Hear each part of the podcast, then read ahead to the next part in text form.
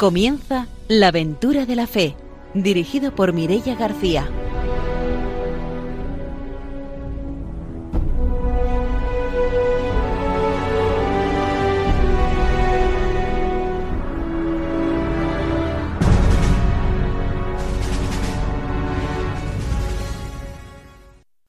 Muy buenas noches. Empezamos un nuevo programa de la aventura de la fe desde Radio María. Empezamos, como siempre, saludando a nuestros colaboradores. Esta noche está con nosotros el padre don Arturo García. Buenas noches. Buenas noches, dos radiantes. Una alegría de estar aquí de nuevo en esta onda ¿no? de Radio María.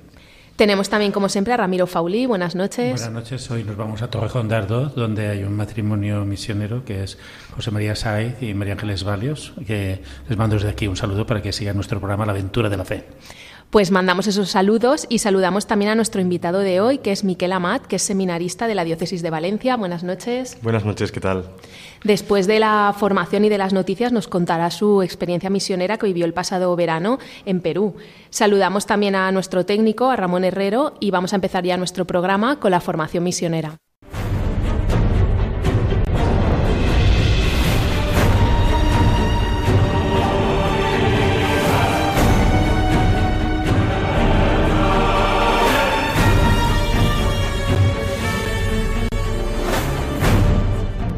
El padre don Arturo García nos cuenta la formación misionera. Muy bien, pues Redentores Misión nos va a hablar hoy de algunas dificultades que el Papa San Juan Pablo II ya pues veía ¿no? en esta misión a gentes. Dice, la misión a gentes tiene ante sí una tarea inmensa que de ningún modo está en vías de extinción.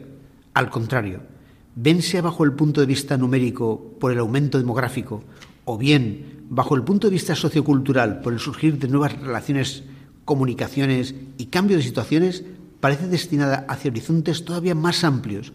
La tarea de anunciarle a Jesucristo a todos los pueblos se presenta inmensa y desproporcionada respecto a las fuerzas humanas de la Iglesia. Y, o sea que siempre es algo que es una aventura, siempre la, misión y, una bueno pues es un esfuerzo, una, ilusión también, ¿no? Que nos recuerda pues a estos misioneros tan eh, grandes, ¿no? Que, que atravesaron pues territorios, que dieron la vida anunciar el Evangelio. Y nos dice, por eso dice el Papa, las dificultades parecen insuperables y podrían desanimar si se trata de una obra meramente humana. En algunos países está, está prohibida la entrada de misioneros. En otros está prohibida no solo la evangelización, sino también la conversión e incluso el culto cristiano.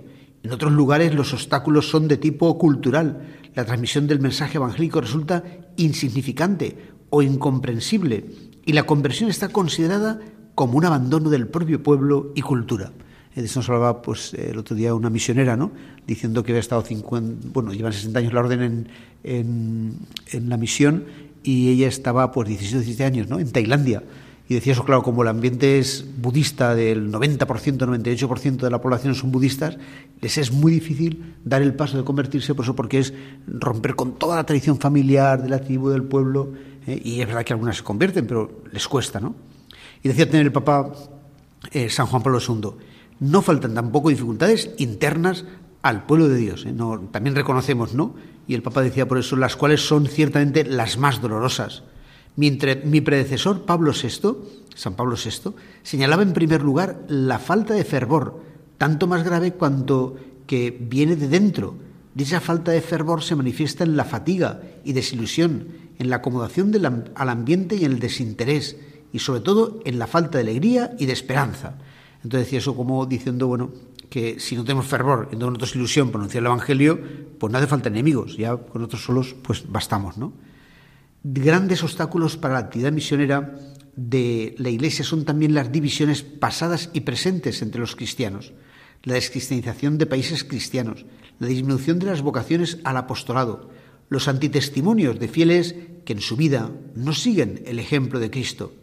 Pero una de las razones más graves del escaso interés por el compromiso misionero es la mentalidad indiferentista, ampliamente difundida por desgracia incluso entre los cristianos, enraizada a menudo en concepciones teológicas no correctas y marcada por un relativismo religioso que termina por pensar que una religión vale como, la, como cualquier otra. Podemos añadir, como decía el mismo pontífice, que no faltan tampoco pretextos que parecen oponerse a la evangelización. Los más insidiosos son ciertamente aquellos para cuya justificación se quieren emplear ciertas enseñanzas del concilio. A este respecto, recomiendo vivamente a los teólogos y a los profesionales de la prensa cristiana que intensifiquen su propio servicio a la misión para encontrar el sentido profundo de su importante labor, siendo la recta vía del sentir con la Iglesia. Es decir, claro, evidentemente no podemos dejar de denunciar el Evangelio, porque es lo que nos manda Jesús. Entonces no puede decir, no puede tener un pensamiento teológico que vaya contra el Evangelio. Es imposible, ¿no? La teología siempre está al servicio de comprender más el Evangelio, de, llevarlo al mundo, de, pero no que lo sustituya. Por eso el Papa termina este punto diciendo, las dificultades internas y externas no deben hacernos pesimistas o inactivos. Lo que cuenta, aquí como en todo sector de la vida cristiana, es la confianza que brota de la fe, o sea, de la certeza de que no somos nosotros los protagonistas de la misión, sino Jesucristo y su Espíritu. Nosotros únicamente somos colaboradores y cuando hayamos hecho todo lo que hemos podido, deberemos decir, somos simples servidores, no hemos hecho más que cumplir con nuestro deber.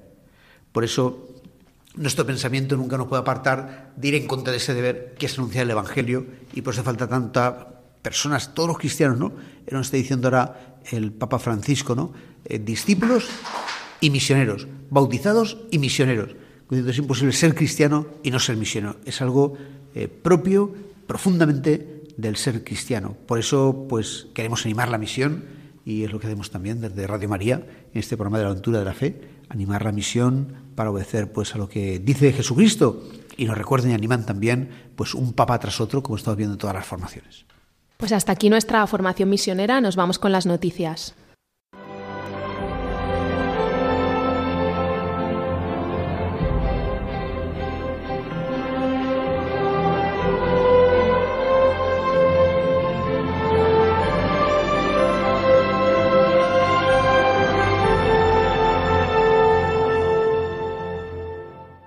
Ramiro Fauli nos va a contar las noticias misioneras. Bien, hoy dos noticias breves, una de aquí y otra de allá, y son de las iniciativas que se hacen ahora en verano en los campamentos misioneros. En este caso vamos a dar la noticia del campamento misionero que se organiza en la diócesis de Orihuela Alicante y que es del grupo de infancia de infancia misionera que se realizará en Benishama eh, ahora en el, mes de, mes de julio, del 19 al 24 de julio, en la zona del Alto Vinalopó. Así lo ha explicado el delegado de misiones. Y que una de las características es sobre todo propiciar en este campamento el encuentro, la amistad, la alegría y el vivir con los demás en una experiencia en tono misionero. Una semana para aprender de los misioneros a través de juegos, de excursiones y del intercambio entre unos y otros. El campamento, que tendrá como finalidad eh, favorecer la vocación misionera se realizará en el albergue de la Fundación de Elena Santonja en Benishama. Así pues, esta es una de las iniciativas de las delegaciones de misiones, al igual que en otras diócesis también se desarrollan campamentos de infancia misionera y también campamentos de joven misión. Así que todos atentos que podéis participar de estas experiencias, tanto los niños como los jóvenes en los campamentos misión. Y después una noticia que nos viene desde Asia y es desde Camboya, que se le reconoce a la Iglesia Católica eh, también su contribución a la sociedad en medio de un mundo budista. Así se ha realizado a través del obispo francés de sociedades de misiones extranjeras que se llama Monseñor Oliver y allí el vicariato en Phnom Penh ha recibido la distinción del gran amigo de los budistas durante un acto celebrado al sur de Camboya. Los motivos de este premio que confían son por las excelentes relaciones que mantiene la comunidad católica en Camboya con la comunidad budista y además incluye reconocimiento por la extensa labor que desarrolla el obispo en el campo social. En, el, en Camboya actualmente hay 120.000 católicos, de los cuales 50.000 pertenecen a una etnia vietnamita que emigró desde la guerra al país de Camboya. Allí están atendidos por la Iglesia Católica. Los misioneros han vuelto al final de la guerra y ahora se estima que están subiendo alrededor de unos 20.000 católicos que están siendo atendidos por la Iglesia Católica en este momento. Pues cerramos nuestra sección de noticias misioneras y damos paso a la entrevista de hoy.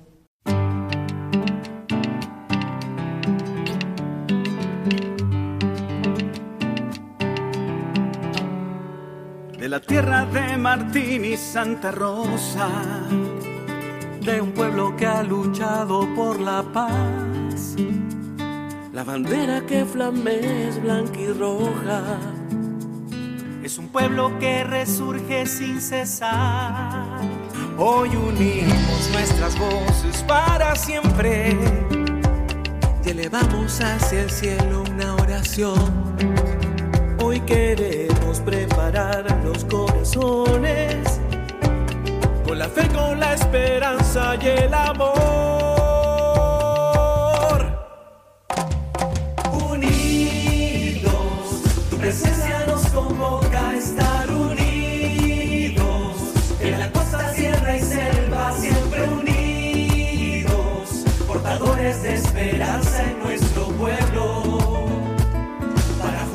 Restaurar nuestro Perú.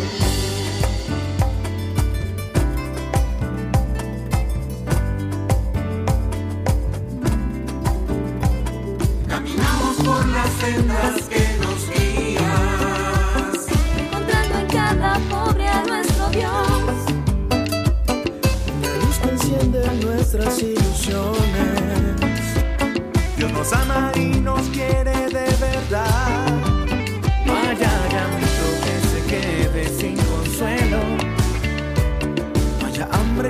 Se quede sin saciar.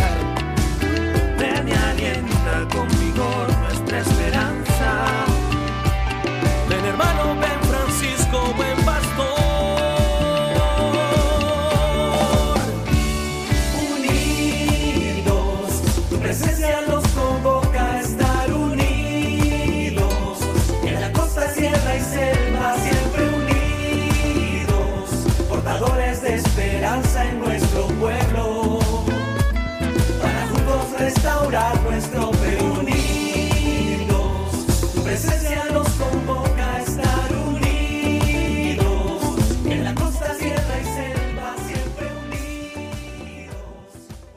Esta noche vamos a conocer el testimonio de Miquel Amat, que es seminarista de la Diócesis de Valencia y que va a compartir con nosotros su experiencia misionera en Perú. Buenas noches de nuevo. Buenas noches. Cuéntanos en qué lugar concretamente de Perú viviste tu experiencia misionera. Pues en el vicariato de Requena y concretamente en, en un pueblo que se llamaba Orellana. ¿Y cómo es la realidad que te encontraste allí? Bueno, pues eh, es una realidad muy distinta a la que vivimos nosotros aquí, eh, tanto a nivel eh, social eh, como a nivel económico, ¿no? Eh, allí, así de lo que se... Vale, perdón, se me ha ido. ¿Sigo y está? Sí, sí. Vale, a ver. Vale. Allí no vivimos una pobreza muy grande con ellos porque pues más o menos sus necesidades están cubiertas por el río y por la selva, entonces nadie como tal pasa hambre. Pero sí que es verdad que, que vimos eh, pues necesidad de, de mucha educación, ¿no? de, la formación de los niños, también los adultos, también eh, formación afectivo-sexual, eh, la manera de relacionarse entre ellos, pues pues también veíamos que no era, no era la debida, ¿no? Entonces, en medio de todo esto, encontramos un gran deseo de conocer a Dios, ¿no? En parroquias y en comunidades que visitábamos que no tenían sacerdote, porque allí para una zona que es como dos veces Andalucía, eh, tenían cuatro sacerdotes, pues las comunidades estaban eh, acompañadas por, por un grupo de laicos y por un animador que era el que pues hacía de responsable, se encargaba de la catequesis, de preparar para cuando los sacerdotes llegaran, pues pudieran administrar los sacramentos, ¿no? Pero visitamos algunas aldeas que hacía dos años que no podían ir a, visitarlas los sacerdotes, entonces, eh, pues una realidad dura, ¿no? Que, que, invitaba a rezar por, por ellos, a, estar muy pendientes y, y vimos realmente que tenían un deseo de Dios, ¿no? Eh, y entonces nosotros, en medio de todo eso, intentamos en Orellana principalmente, que es donde estuvimos, pues hacer catequesis de niños para la primera comunión y para el bautismo. También hicimos catequesis para, para adultos, ¿no? Para prepararse al matrimonio o eh, los, el grupo de, de gente que llevaba un poco la parroquia, pues eh, hicimos una profundización bíblica, pues algunos temas importantes. También todos los días hacíamos celebración de la palabra. Eh, pues sobre todo estar con ellos, ¿no? Intentar pues ayudarles, ¿no? O, o presentarles más al Señor de una manera que, que, pues ellos no podían, ¿no? Y allí en Orellana también hay un grupo de hermanas eh, religiosas que son franciscanas. Eh, concretamente la orden se llama Franciscanas eh, de la Natividad de la Virgen o una cosa así, ¿no? Y la verdad es que eran majísimas porque tenían un amor por la gente eh, brutal, ¿no? Y también estaban muy pendientes de muy pendientes de ellos, de que fueran a la parroquia, muy pendientes de, de acompañarlos, de, de, pues eso, de preparaban las catequesis, estaban con ellos, también visitaban las aldeas de los alrededores. La verdad es que vimos gente muy volcada, un deseo muy grande y una gran necesidad de, de, pues de Dios en, todos, en todo ello, ¿no? ¿Vosotros estabais enclavados en un único pueblo? ¿Os desplazabais a otras aldeas, a otros pueblos? Nosotros entre semana eh, estuvimos en, en Orellana y los fines de semana intentábamos salir a, a las aldeas de, de alrededor, ¿no? Allí, eh, por cada pueblo grande, hay como cinco o seis caseríos o aldeas a los que se accede, pues eso, con, con bote y que están, pues, dos, tres horas de distancia y entonces, pues, los fines de semana salíamos prácticamente todos, sí. En Orellana estaba, digamos, el centro pastoral que después os distribuíais. Correcto. At- Atendido por las religiosas. Correcto, sí. Porque no había sacerdote.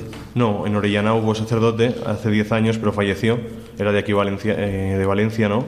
Y estuvo 50 años y de hecho lo querían un montón, tenían su foto por todos lados, el padre para sí, pero desde que él murió eh, ya no han tenido sacerdote fijo, tuvieron unos misioneros un año o así, pero, pero ya no tuvieron.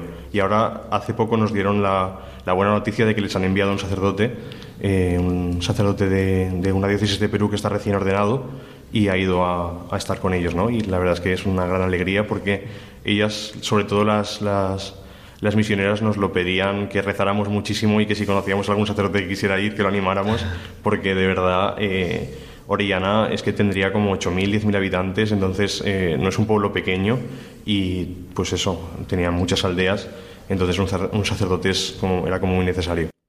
Porque era franciscano el anterior, ¿no? Sí, padre- el padre Palas era franciscano Ah, sí. Y los otros dos que hubo eran franciscanos también. Y este creo que no, el que ha llegado ahora creo que no. Mm. Es que el, el vicariato eh, está, o sea, lo, lo lleva un... Los franciscanos. Correcto, sí. Entonces, sí, pues eso, la presencia, la Don Juan presencia Oliveres, franciscana- obispo. Y, Correcto. sí. sí. Muy bien. Y, y no sé, porque uno, alguien piensa, bueno, pues aquello para ir allí, pero mm, ¿qué pasos tuviste que dar tú hasta llegar allí? O sea, ¿cuánto te costó? Pues yo también fui, pero creo que hice la mitad de camino que tú. Sí, a ver, nosotros llegamos a Iquitos desde Iquitos desde España, pues Iquitos, pues nosotros eh, fuimos a Lima, que son 12 horas, una cosa así, en avión, y luego de Lima a Iquitos unas dos orillas en avión, y luego pues de Iquitos ya fuimos a Requena en rápido, que es un... primero un autobús de tres horas Correcto, hasta, la, autobús hasta de tres Nautas, horas. ¿verdad? Sí. Y, y luego ya el rápido hasta Requena, que fueron unas cuatro horitas. Eh, un rápido es como un autobús, pero que va por el río, ¿no? Sí, Y que hace cuatro de- años no habían rápidos y tardaban en vez de cuatro, tardaban diez horas o Madre mía, así. Sí, ahí la- las distancias son relativas. y en los tiempos también. y luego nosotros desde Requena hasta Orellana estuvimos, pues eso, 20 horas de ida, porque era río arriba, y luego eh, 16 de, de vuelta. Y eso era rápido también. Y eso era rápido. Jolín. Sí. Sí, antes nos contaron que podías tardar una semana o dos semanas en llegar. Fíjate, una semana en un barco para llegar allí, a Orellana, pues la Mm. Sí, gente sí. estaba aisladísima. Totalmente. Es que es, es otra concepción y la gente eh, también es, o sea, no- la gente que vivía en Orellana iba a los caseríos más cercanos, pero lo de ir, por ejemplo, a Requena, pues yo que sé, uno va una vez al año o dos, aparte de porque los, bi- los billetes son caros, porque no, porque pierdes tres días entre ir y volver. Entonces las distancias se notan muchísimo. Toda la comunicación es fluvial, ¿no? Sí, bueno, entre algunas aldeas sí que hay carretera por dentro de la selva, pero no está, no está bien comunicado, porque son caminos de tierra, entonces si llueve tampoco se puede acceder, porque pues eso no se puede acceder.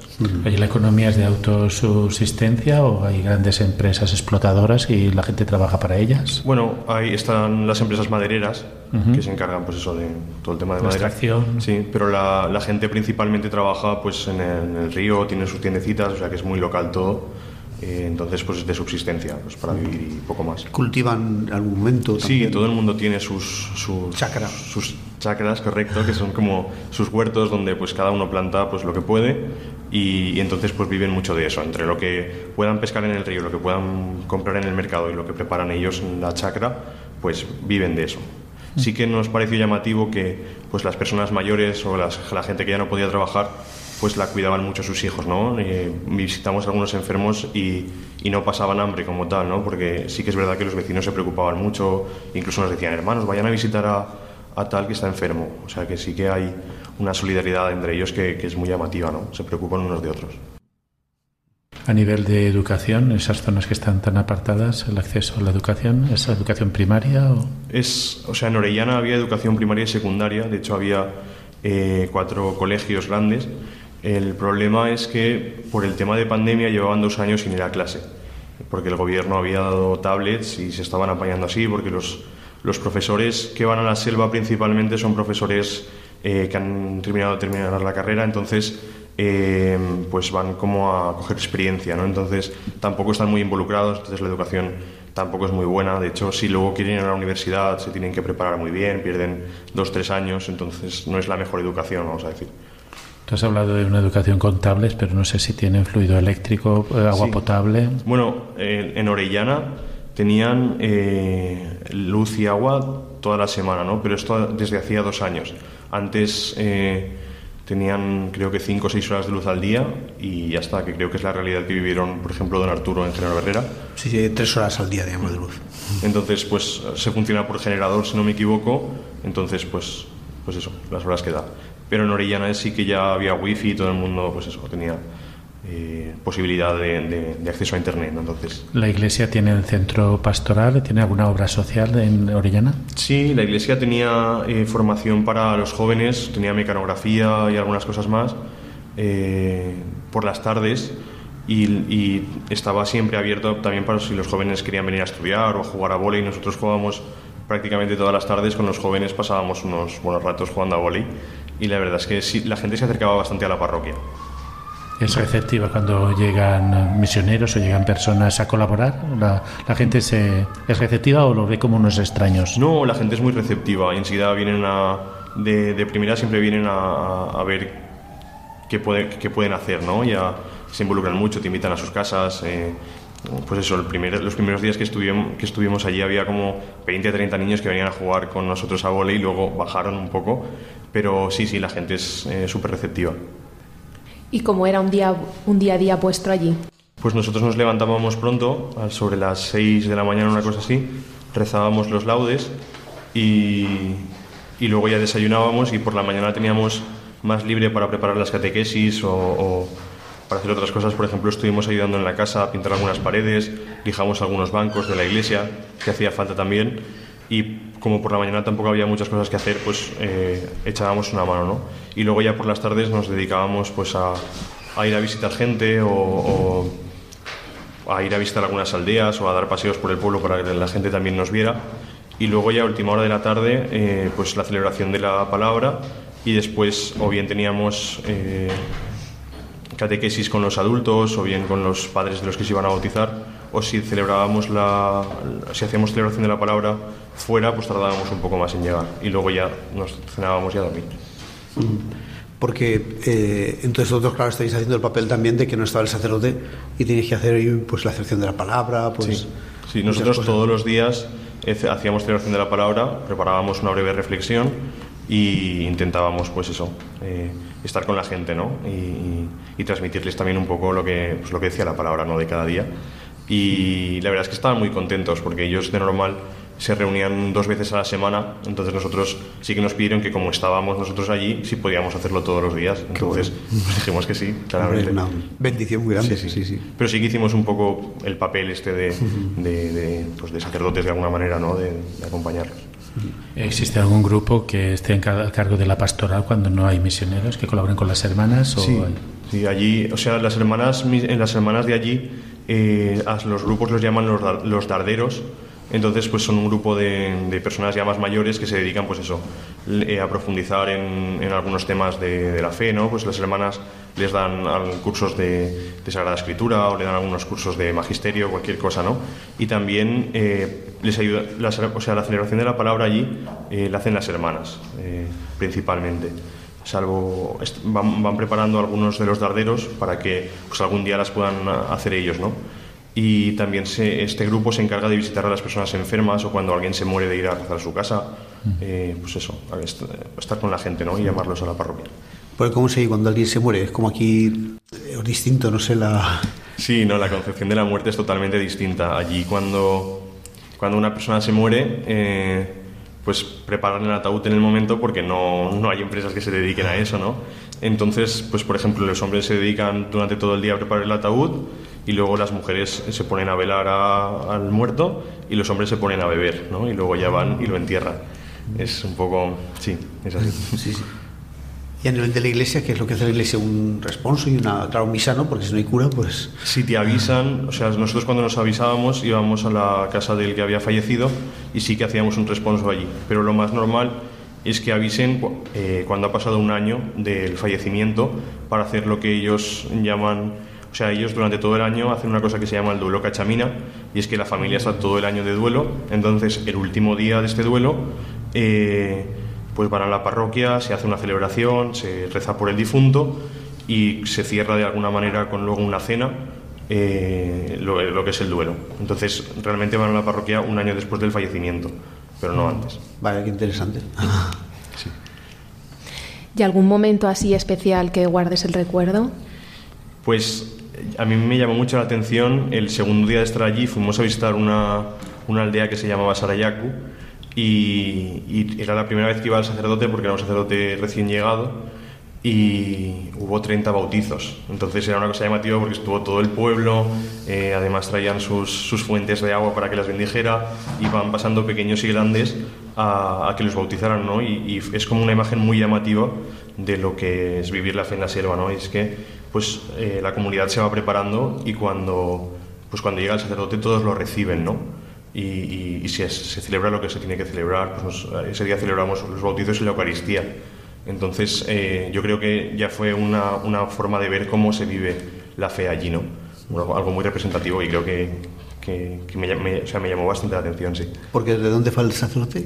Pues el, sacerdote era el padre Briter, que estaba en Tierra Blanca, que está como a unas ocho horas de, de la aldea esta. Lo único que como Orellana tampoco tiene sacerdote, eh, pues ahora toda la zona, que pueden ser unas 14 horas de, de rápido, pues lo llevan entre el sacerdote de Tierra Blanca y el sacerdote de... Eh, Contamana. De Contamana, correcto, que hay dos sacerdotes allí. Entonces se reparten un poco para ir visitando todas las aldeas. Pero es que es una barbaridad de aldeas. Claro, y muchísimo tiempo. No, no podrán ir todas las semanas. Ni... No, no. Ahora ya van, por ejemplo, una vez, iban una vez al mes para pues eso, consagrar y dejarles formas a las hermanas para que pudieran administrar eh, la Eucaristía, ¿no? Para que pudieran repartir la comunión, perdón, y eso, pero eso una vez al mes. O si hay algo, bueno, pues sea bautizos o sea alguna cosa, pues una vez más, pero ya no más. Para bodas, bautizos, claro. Sí, sí, sí. Bueno, bodas no hay muchas allí. No, ah, ¿y eso cómo es? Pues porque, o sea, las bodas allí, eh, realmente la gente se casa cuando ya son mayores, cuando están seguros de que su pareja ya no se va a ir, porque la experiencia que tienen es que desde jóvenes pues cambian muchas veces de pareja, ¿no? Entonces, hasta que no son mayores y están seguros de cuál va a ser su pareja para ya para el final, no se casan. Qué original. Es la familia allí que se puede constituir con una mujer con hijos y varios padres. Sí, o sea, el concepto de familia como tal es totalmente distinto al nuestro. ¿no? A nosotros nos llamaba mucho la atención el hecho de, las comidas, por ejemplo. ¿no? Allí, o sea, nosotros un domingo nos reunimos a comer toda la familia y comemos todos juntos.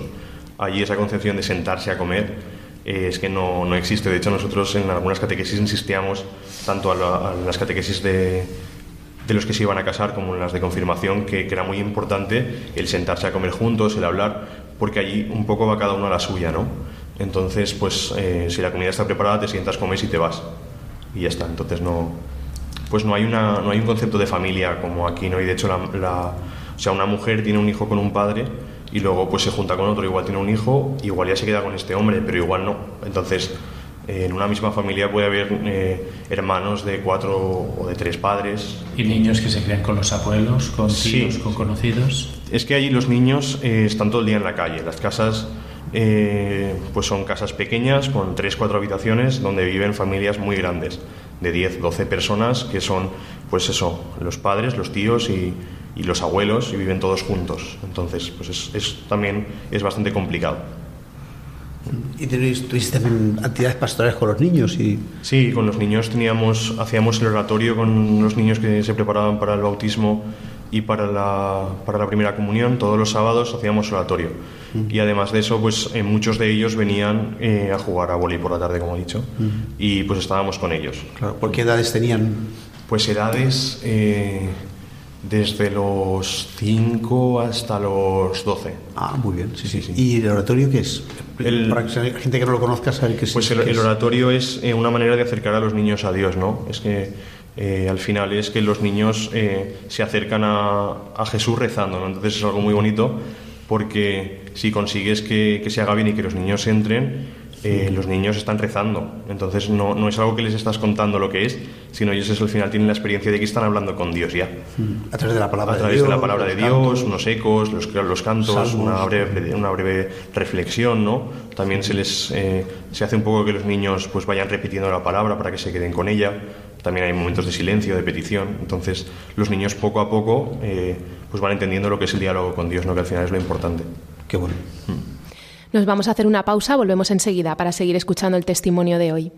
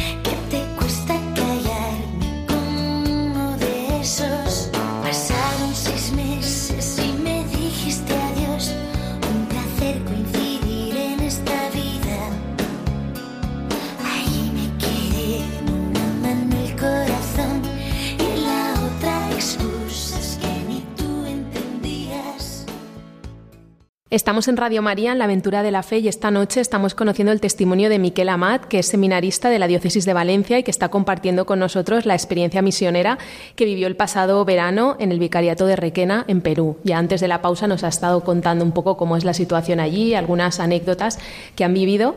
Y ahora yo te quería preguntar, como estamos en Radio María, pues siempre hay una pregunta que nos gusta mucho hacerla, que es cómo se vive allí, en aquel lugar, la devoción a la Virgen María. Pues la verdad es que la patrona de Oriana es la Virgen del Perpetuo Socorro. Entonces eh, le tienen muchísima devoción. De hecho, tienen una imagen preciosa eh, en el altar.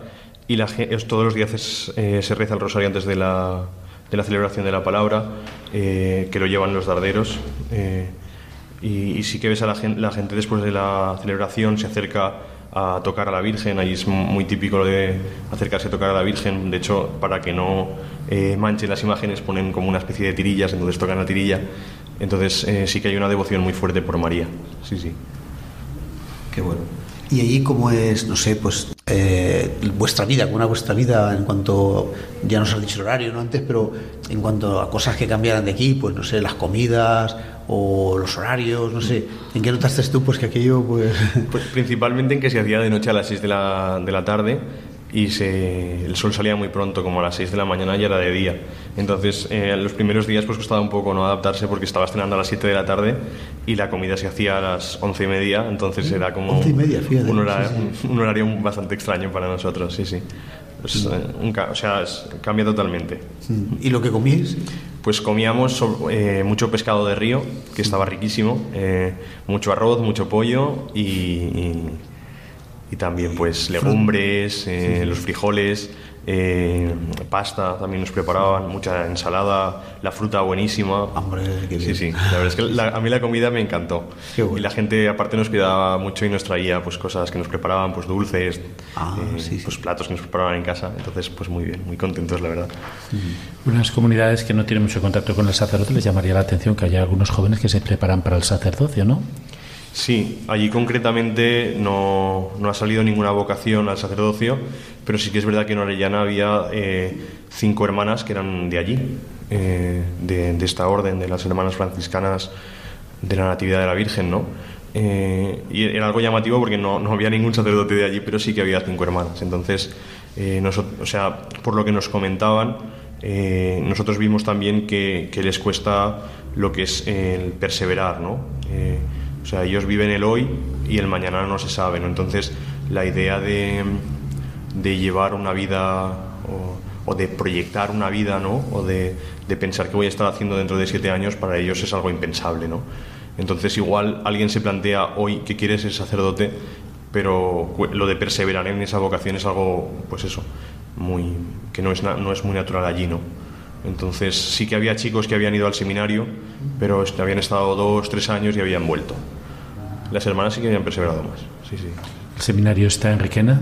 Había un seminario en Requena y ahora mismo a los, a los jóvenes que, que sentían pues, que el Señor les llamaba los enviaban a Lima eh, con los franciscanos. Ahora en Iquitos se va a empezar a tener un, un seminario también de los...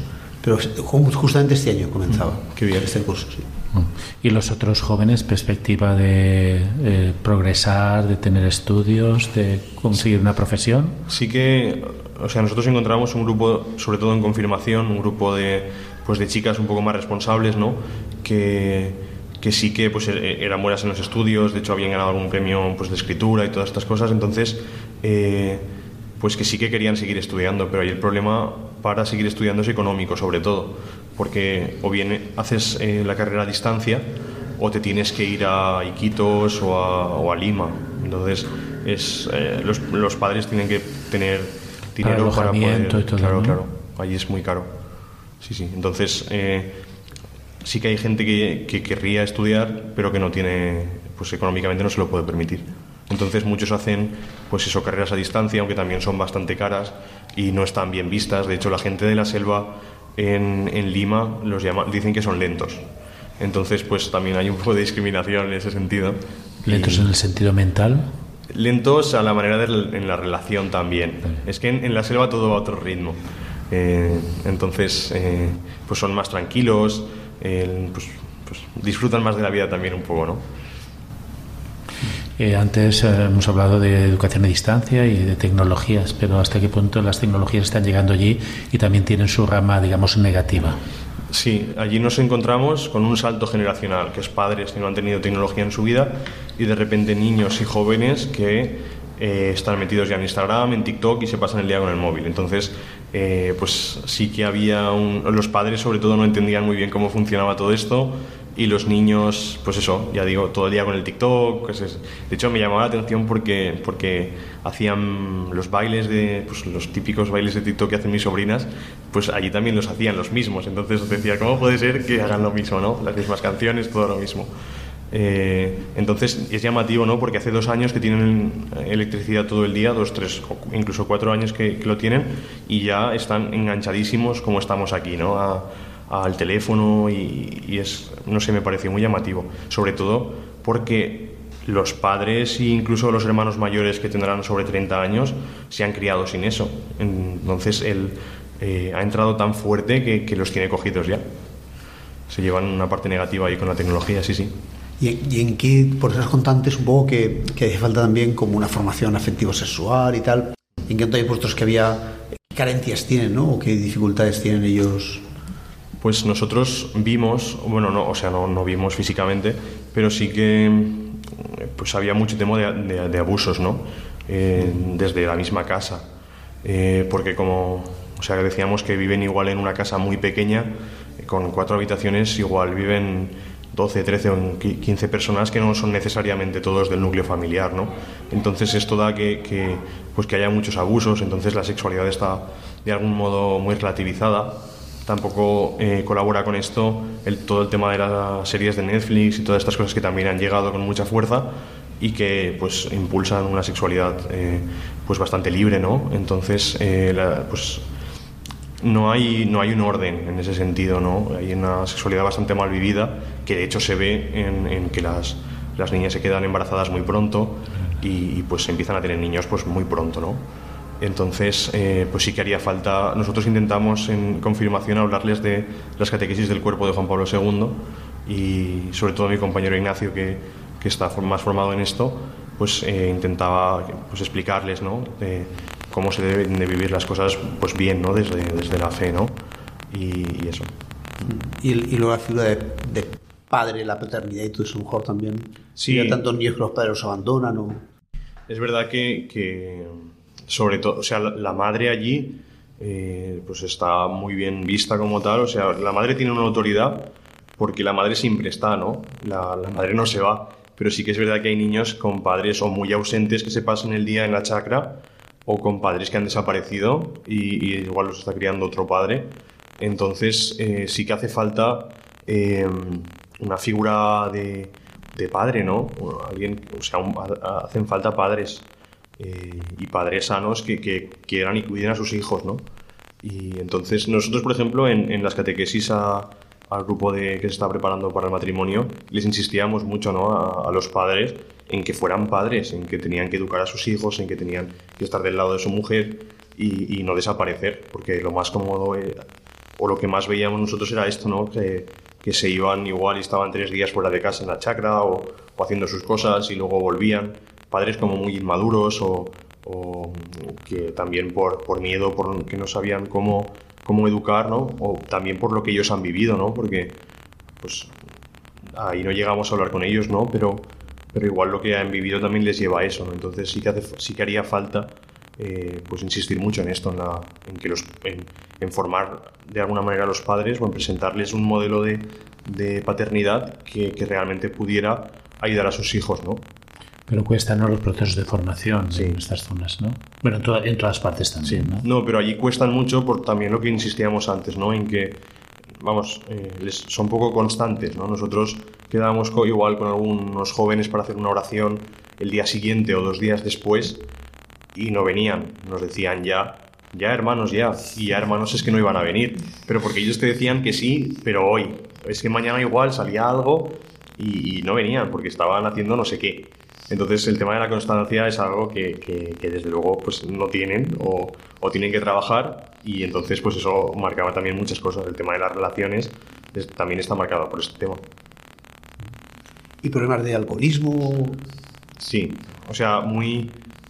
El, el- el alcoholismo estaba como muy tapado por todo, pero a la vez estaba en todas partes, porque nosotros, por ejemplo, cuando íbamos a, a comer a algún, algún, resta- algún bar de allí, ¿no? Pues nosotros solíamos pedir una botellita de cerveza, o sea, una botella de cerveza de tres vasos, pues para la hermana, para Ignacio y para mí. Y si venía el camarero y nos decía, hermanos, ¿quieren otra? Y nosotros, no, no, con una hemos comido. Pero es que en las mesas de al lado veías, pues, seis, siete, ocho botellas y había dos personas, ¿no? Entonces era como, como que no había medida, ¿no? Y en, los entierros se bebía, en los bautizos se bebía, eh, en los cumpleaños se bebía, y no se bebía mucho, sino que... eh, pues si nosotros, por ejemplo, fuimos un día a, a una celebración de cumpleaños y nos dijeron, vamos a ir luego a la celebración, a la, a la parroquia y rezan por nosotros. Entonces, estupendo, claro que sí. Y nos llamaron media hora antes que iban, iban tomados y no podían venir. Entonces es... Se han emborrachado. Sí, sí. Entonces, eh, pues eso, empiezan y no saben parar. Entonces sí que hay... Pues está mal visto, pero sí que es una realidad bastante grande. Claro, todo esto la verdad es que la, la parroquia, la fe, pues acompaña mucho ¿no? para todas estas cosas. Es una bendición Sí. Ahí muy grande. Sí, debería, o sea, tiene que, tiene que ayudar también a esto. También se ha dado el caso de la gente que dice, yo ya no tomo porque ahora soy evangélico. No, yo no vi ninguno, sinceramente. ¿eh? Sí que es verdad que la presencia eh, evangélica protestante era muy grande. De hecho, había nueve iglesias protestantes en Orellana. Para una parroquia católica. Para una parroquia católica. Y, y sí que es verdad que a nivel de, de medios, eh, pues se notaba muchísimo que venían de dónde venían financiados, ¿no? De Estados Unidos, porque tenían guitarras eléctricas, eh, una buena megafonía, buenos bancos, o sea, no era nuestra parroquia, que, que estaba muy bien, porque la verdad es que era una pasada, pero no teníamos los mismos... No había, donde, no, no había comparación, ¿no? Sí, sí. Pero la población sigue siendo mayoritariamente católica, a pesar de la presencia evangélica. Yo no sabría decirte. No sabías. Porque eh, las iglesias, o sea, los templos estaban llenos. Siempre, Mm. vamos, todos los días por la tarde cuando pasábamos, estaban llenos. ¿Hay relación entre la iglesia católica y las iglesias evangélicas o escasa? Nosotros sí que entramos en algunas para ver un poco por dentro. ¿Cómo era? Y era, era gracioso porque cuando entrabas el pastor se callaba en, en seco absolutamente y venía a saludarnos y, y nos invitaba como a irnos, ¿no? Y nosotros le dábamos un poco de conversación, pero no había ningún tipo de relación.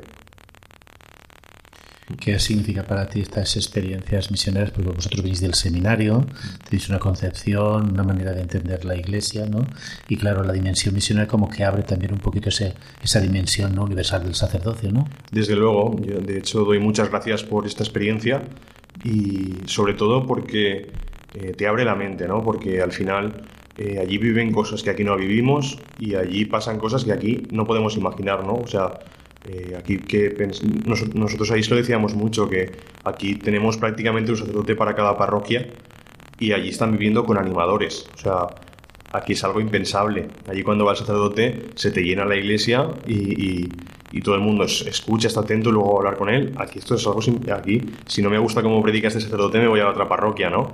Entonces, eh, pues eso, allí la gente tiene, pues eso, veíamos un deseo de la gente de, de- que le hablaran de Jesús y de acercarse a Jesús, ¿no? Aquí, eh, pues, eh, se puede dar el, el acostumbrarse, ¿no? A lo que tenemos y, y entonces yo creo que aquello te, abre mu- mucho los ojos, ¿no? A ver que hay cosas que se pueden hacer y, y también a, a rezar mucho por ellos porque, pues eso, necesitan mucha oración y también a, a plantearse, ¿no? Que, que- como sacerdotes tenemos que estar abiertos a lo que el Señor quiere. Si el Señor nos quiere mandar de misión, pues estupendo, ¿no? Bueno, ya que estamos en el tema del sacerdocio, a mí me ha parecido oír fuera de micrófono que tú habéis estado en el seminario menor.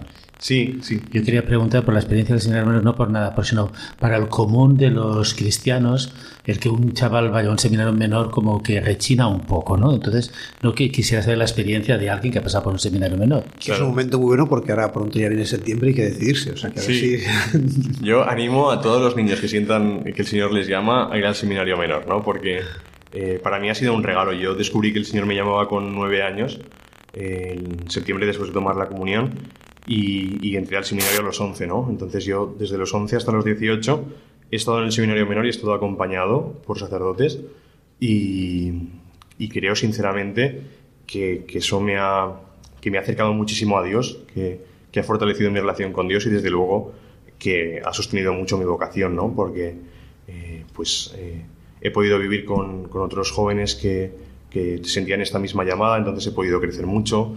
Luego en el seminario mayor, pues es verdad que, que se vive de otra manera, ¿no? Porque ya estás estudiando teología, estás en todo esto, pero a una edad, pues yo que sé, a los 15, 16 años, estar con otros jóvenes que, que sienten lo mismo que tú, que quieren ser sacerdotes, que quieren seguir al Señor, pues hoy en día en nuestro mundo no es algo tan normal. Entonces, tener un lugar en el que, en el que puedes estar acompañado y en el que se te van dando pasos y, y puedes ir acercándote a Dios y ver si realmente eh, pues, es una llamada al sacerdocio o, es otra cosa, o, pues está muy bien, ¿no? E incluso no hace falta ir interno porque eh, también está la opción de ir externo y vas los fines de semana de cada 15 días. Entonces, eh, yo sí que animo ¿no? a, a- a que si algún niño, pues eso, siente la vocación a que se ponga en contacto con el seminario menor para ser acompañado. Nos has estado contando tu experiencia misionera del pasado verano, pero este verano vas a repetir la experiencia, ¿no? Sí, este verano, si Dios quiere, eh, voy a ir a Honduras con un grupo de, la parroquia de Torrent. Eh, y la verdad es que estoy muy contento. Yo en principio eh, hablé con don Arturo para volver a, ir a Perú, pero se nos propuso a, Ignacio, que es el chico que vino conmigo el año pasado y a mí, ir a Honduras y dijimos que sí, porque pues eso, conocer otra realidad y poder acompañar en otro proyecto, pues también es, me parece genial, ¿no? Y sobre todo, pues conocer otra realidad siempre te abre mucho también la mente, ¿no? Estoy muy contento, tengo muchísimas ganas, o sea que también rezad para que, para que vaya todo bien y que podamos ayudar en lo que, que podamos y que nos podamos encontrar con Dios. Claro, si eso en Radio María, pues ahí tenemos muchos oyentes, ¿verdad?, que, que, que rezan, que piden, y es una oportunidad muy buena para, para eso. ¿Y sabéis ya más o menos que- alguna cosa que vais a hacer o dónde es que vais? En fin, no sé. Todavía a lo mejor no sabéis lo que... No, o sea, vamos a estar en, en el proyecto del padre Patricio, que es un misionero de allí. Patricio entonces, sí, entonces, pues eso, estaremos en, en los colegios, entiendo, pues eso, acompañando un poco. Tienen unas casas que se llaman las casas Popolorum Sí, también. sí, estaremos visitando un poco los proyectos y, y, pues ayudando en lo que se pueda, ¿no? Nos, nos dijo que preparando también algunos proyectos de pastoral eh, pues vocacional, pues eso, algunos fines de semana de convivencia y, y eso, en lo que se nos pida, en lo que se nos pida. Seguro que os va muy bien con la gente de ACOES porque bueno, allí tienen desarrollado una labor muy grande que han tenido la bendición del cardenal de, de, de Tegucigalpa, que colabora mucho y está muy pendiente de las casas. Qué guay. Que, que creo que también salió en el, dom, en el vídeo del Domus de Sí, hace dos salió- años, ¿no? sí, Salió el salió, padre sí, Patricio, sí, sí. Patricio. Qué bien. Estaba ahí, su- sí, sí. su labor. Y después aquí también tienen una red de apoyo a los proyectos y a la acción que desarrollan en aquellas zonas. Trabajan mucho con campesinos, pero también si tenéis la oportunidad, aparte de las casas que tienen Mm. Tegucigalpa, tienen casas donde reúnen también al campesinado, sobre todo ahora están trabajando mucho con niñas ¿eh? que, que tengan acceso a la educación, así que os animo a que sigáis en, Sí, sí, en claro. esa misión. Pues llegamos ya al final de nuestro programa de la aventura de la fe. Muchas gracias, Miquel, por haber estado con nosotros esta noche. Te esperaremos a la vuelta de verano para que nos cuentes Vale. cómo ha ido esa experiencia por Honduras. Perfecto. Les recordamos que en la aventura de la fe volvemos dentro de 15 días y que mientras tanto nos pueden encontrar en las redes sociales, en Twitter, en Facebook y también tenemos un correo electrónico que es laventuradelafe@radiomaria.es. Buenas noches.